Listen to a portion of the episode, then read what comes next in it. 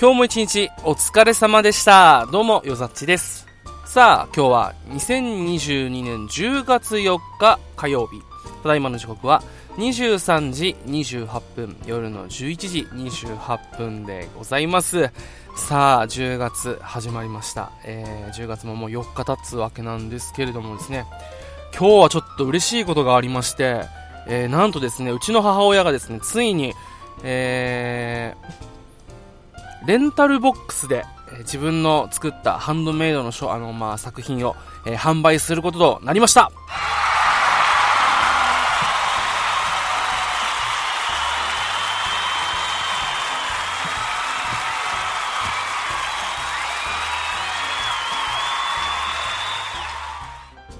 急にいなくなるんだね。いや、あの前ちょろっとお話しした、まあ、レンタルボックス、えー、まあ、あの、ショップの中にこう、棚がね、こう、区切られてあって、そこの、まあ、棚の中では自分の商品を販売できるよっていう場所なんですけれども、まあ、あの、前からね、うちの母親そういったなんかまあハンドメイドとか、まあ自分で何かをしてみたいっていうことをずっとまあ言っているんですけれども、なかなかこう、タイミングだったりとか、あとはまああの、うちの、まあ父親の反対とか、まあそういうのがあって、なかなかね、こう、まあ自分でお店を持つとか、あとはまあこうなんか商売をするっていうの、なかなかこう、僕らの親世代とかになると、気軽にこう、まあ手を出すとか、まあそういうこと、まあそういうあ考えがなかなかこう、馴染みがないらしいんですよね。でも僕ら世代とかも、もう僕らの下の世代は、まあそういったまあアプリとかで、例えばフリマアプリだったりとか、あとは自分のまああのハンドメイドの作品を売るミンネとか、まあそういった形でいろんな手段があるっていうことは知ってるじゃないですか。で、まあ過去にもそういうものを進めたこともあったし、実際作ってみたりもしたんだけれども、でもやっぱりこう自分の商品を置いて、で、ちっちゃくても一国一城の主ではないけれど、自分のお店っっていうものを持った方がワクワクするんじゃないかなと思って、まあこれはもう完全に、あの、うちの母親には、あの、最初ね、相談じゃなくても、ある程度こうし、あの、絞って、目星をつけて、で、ここ、こういう場所があってね、で、あの、ここで今、月にまあ1000から1500円ぐらいで借りれるのよと。で、結構スペースもあって、ここに自分の商品を値札つけて、えー置くっていう、まあ、ものがあるんだけど、で、一応仮押さえもしてるんだけど、もしよかったらやらないって言ったら、まあ、やるって言ってくれてですね、そこから、あの、僕と母親の方で、まあ、準備を進めていたんですけれども、今日それがですね、ついにまあ、商品納品ということでですね、えー、やってきました。あのーまあ、ここまで、こう、なんて言うんだろう、準備するにあたって、やっぱりね、こう、自分の商品っていうものを売る場所を、まあ、あの、個人でこう、まあね、手渡しで売ったりとか、では、あの、アプリとかではなくて、実際にお店に置いて、で、誰かに手に取ってもらうチャンスがある。もしくはもう自分以外の人の目にさらすっていうのが、やっぱりこう、緊張するのがね、あの、なんかあんまりこう、普段見ないような感じの母親だったんですけれども、緊張してる感じがね、本人もちょっと、こういう機会あんまないから緊張するなっていうことを言ってたんですけれども、やっぱりでもその、まあ、店に出す前とか、どういったものが売れるかなとか、実際にお店に行ったりしてみて、あ、他の商品こういうのがあって、こういう商品がないから、こういうものを出したら売れるかもしんないな、みたいな話を結構してたんですよ。だから、あの、本人的にはまあそこまでプレッシャーにならず、いい感じの機会っていうのになったかなと思って、あの、息子としてすごく嬉しく、あの、思っています。で、やっぱりね、こう、なんて言うんですかね、まあ、僕の一つのテーマでもあり、ずっと言っていることが、あのやりたいことはちっちゃく始めてみませんかっていうことを、まあ、ずっと、まあ、ブログだったり、このボイスブログだったり、あのまあ、逐一行ったりしてるんですよね。こういったポッドキャストも、まあ、僕が始めた4年前とか、えーさらにもっと前になるとなかなかこう音声配信ツールっていうのもあんまりなかったし、まあ、それまでこうスカイプとか、あのーつないでで中、あのーなんかバーチャルケーブルじゃないけどそういったなんかこうデバイスを変えるものを使ったりとかして、あのー自分の声をマイクに乗せてで録音してでそれをこう配信みたいなこともやっていた中で今はもうねツイッターでスペースポチってやったらラジオっぽいことができるしでいろいろとこうさあの動画編集もできるしでちょっと前に話もした、まあ、ブックマンションとかだったら棚を借りて自分で本屋さんできるわけじゃないですかでこういうちっちゃなチャンスって本当に知ってるか知らないから全然こう、やれるやれない、あの、スキル云々っていうのも知ってるか知らないかでこうできるできないっていうのが大きく分かれてる中で、僕らの親世代とか、まあ、50代、60代、まあ、ちょっと上のまあ先輩40代ぐらいだとあんまり知らなかったりするわけですよ。でもそれを知っているだけで、ちょっとでいいからこう始めてみることができるって多分、まあ、それで稼げる稼げないはまたその先の話にしてもやりたいことを形にできるちっちゃくても場があるっていうのはすごく救いになると思うんですよね。僕自身もそれで救われたことって結構あるし。そういう意味でねあのずっとあのこういう自分で作ったものとかあとなんかそういったなんかお店やってみたかったなっていうことを言っていたあのうちの母親が、えー、実際に今日店を持った記念日ということでね、息子としてはめちゃめちゃ嬉しくて、えー、ちょっと久々に今ビールを飲んでいます。いやー美味しいですね。ただまあね、これがこう、まあ僕としてはやってもらいたいなっていうことをずっと思っていたけどな、まあなんかこう、店を持たせるとかそういうのはまあお金がかかったりするし難しいわけじゃないですか。だからまあ今回こういうまあちっちゃい形でやってみないっていうまあ提案ではあったんですけれども。ただこれがねこうプレッシャーになったりとか僕の独りよがりだったりとか押し付けになるとこれはこれであんま良くないなっていうこともまあ思っていてですね。あのー、まあ人によって多分やってみて違うとかえー、やってみたいと言ってはいるけど、心の中ではちょっとあんまやりたくないとか、いろいろまあ、あるわけじゃないですか。で、その中でこう、やってみたら傷ついたと。で、傷つくぐらいだったらやらなきゃよかったって思われるのは、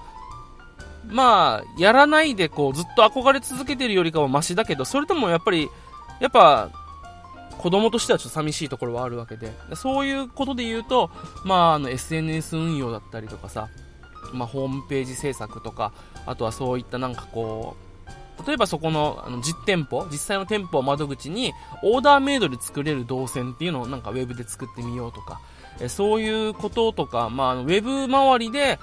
力になれることは全力でサポートしたいなっていうことを今日思ってですね、ああ、こういう思いでクライアントに迎えれば、向かい合えればすごくいいよなっていうことも自分の中で気づきがあったりとか、本来そういうために、まあ僕が学んできたコーディングだったり、そういうウェブ制作のスキルっていうのはあるわけで、そういう点で言うと、まあ、あの、嬉しかった、プラス自分の仕事に対しての、まあ、気づきっていうのもあったんでね、いろいろと今日実りのある一日ではありました。はい。で、本当にね、あの、なんて言うんだろう。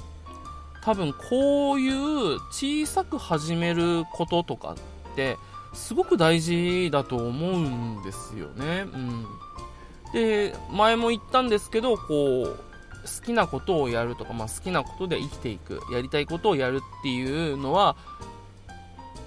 まあ、半分嘘っぱちで、でも半分本当だと思っていて、あの、実際に段階がいろいろあると思うんですよね。僕別にあの好きなことで稼いでるわけじゃないから偉そうなことは言えないけれども、好きなことまずやってみるだけで多分結構見えることってたくさんあって例えば今回で言うとそのまあ棚分だけのあのー、もので満足するかもしれないし、こっからちょっとじゃあ売れる商品っていうのを考えていこうっていうのも一歩、あのー、進んだから見える世界じゃないですかで。実際に売れる商品とか自分でできることで売れるものを考えて実際売れたら、あ、じゃあちょっとこれ大量生産してみようとか、ちょっとバリエーション変えてやってみようってやっていくうちにだんだん、あ、なんかネットで展開してもいいかもな、作ってる最中を動画にしてもいいかなっていう、なんかいろいろと生まれてきたりとかもすると思うんですよね。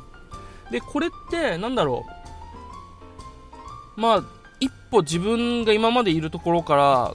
一歩踏み出すのってすげえ怖いし、傷つく恐れもあるけど、でもそれをはるかに超える嬉しいこととか、なんかね、ニヤニヤしてしまうことって思わずあると思うんですよね。僕がプログラミングを学び始めて、あの、初めて謎解きゲームを作った時にツイッターでめっちゃ拡散されて、まあ、別にあのバズるとかそういう類のものではないんですけど、あの自分の本来のアカウントではないもうところまでぐわーっと広がってて、あの、ハッシュタグを追っていったらめちゃめちゃこう100件ぐらいかな、100件かもうちょっとあったと思うんですけど、あの感想のツイートとか、あとまリツイートがあったりとかして、それでね、もう本当に自分のにやけが止まらない？なんか嬉しすぎて、仕事中なのに口元がにやけちゃうみたいな、そういうこと、経験があったんですよね。で、まあ、そこまではいかなくても、やっぱりこう、ちょっと、不安もありつつ、なんかこう、嬉しさを隠しきれない母親が、まあ、僕の目の前には今日いて、そういうのを見るとね、やっぱり、うん、なんだろう、まあ、それでこう大きく稼いでとかなってくるとまた話は別になってくると思うんですけどでもやりたいことを小さくやる自分の手の届く範囲でやる始めるっていうのはやっぱり難しくないよりこうハードルは下がってきてる時代なんだなと思うとうんまあ、自分も含めてやっぱりなんかいろいろとこう今の自分でもできるあのアプローチっていうのを考えてやっていった方が幸せになれるよなっていうことをなんかめちゃめちゃ思いましたね。うん。本当にこう、なんかよくあるじゃないですか。やりたいならやればいいじゃん。いや、でも、ってこう不安になってしまう気持ちもわかるんですよ。僕がそうだから。でも、そんな不安になってしまうようなちっぽけな自分、今の自分でもできる一歩って多分あるんですよね。で、そういうものをチャレンジしてみるとなんかすごくこう例えば普段本業の仕事が大変でもなんかでも自分の城があってちっちゃいながらも自分の城があってそこにじゃあ何の商品出そうかな。何だったら売れるかな？でどうやったら買ってもらった人に喜んでもらえるかなっていう考える時間があるってすごく幸せなことだなと思っていてそういう一歩を踏み出せたっていう踏み出せたしで割とね今のそういう仕事とか、まあ、ウェブ関係のことを取り組むにあたってやっぱ少なからずそういう思いってあったんですよね。なんかウェブでできたら、まあ、お金かからず何か面白いこととか、まあ、家族がやりたいことっていうのを実現できるんじゃないか形にできるんじゃないか。でまあ今回はちょっと違ったけれどもでもまあ自分で調べて情報を集めて、えー、下調べもして、えー、こういうことができるよっていうものを調べた上で今回の結果に至ったので、えー、すごくあの今日はとてもまあいい日でありまあ初めの第一歩を踏み出した記念日だなっていうことを思ってねちょっと今日は、えー、まあ、音声でこう記録に残しておきたくて喋っています。まあでもね実際にまあせめて、えー、まあ黒字とか大儲けにはならなくても月のね使用量ぐらいはやっぱちょっと稼ぎたいなと思うとなんかねいろいろと僕もうまいことこうどうやったら、えー、宣伝になるかなとか、えどういう風にやったらもっとあのいろんななんていうんだろう、サイクルが回るかなっていうのを、えー、考えてですね、今日はいろいろと試したり、えー、今後のことを考えていました。はい。まあね、こんな感じで、あのー、ちっちゃくてもいいから形にして、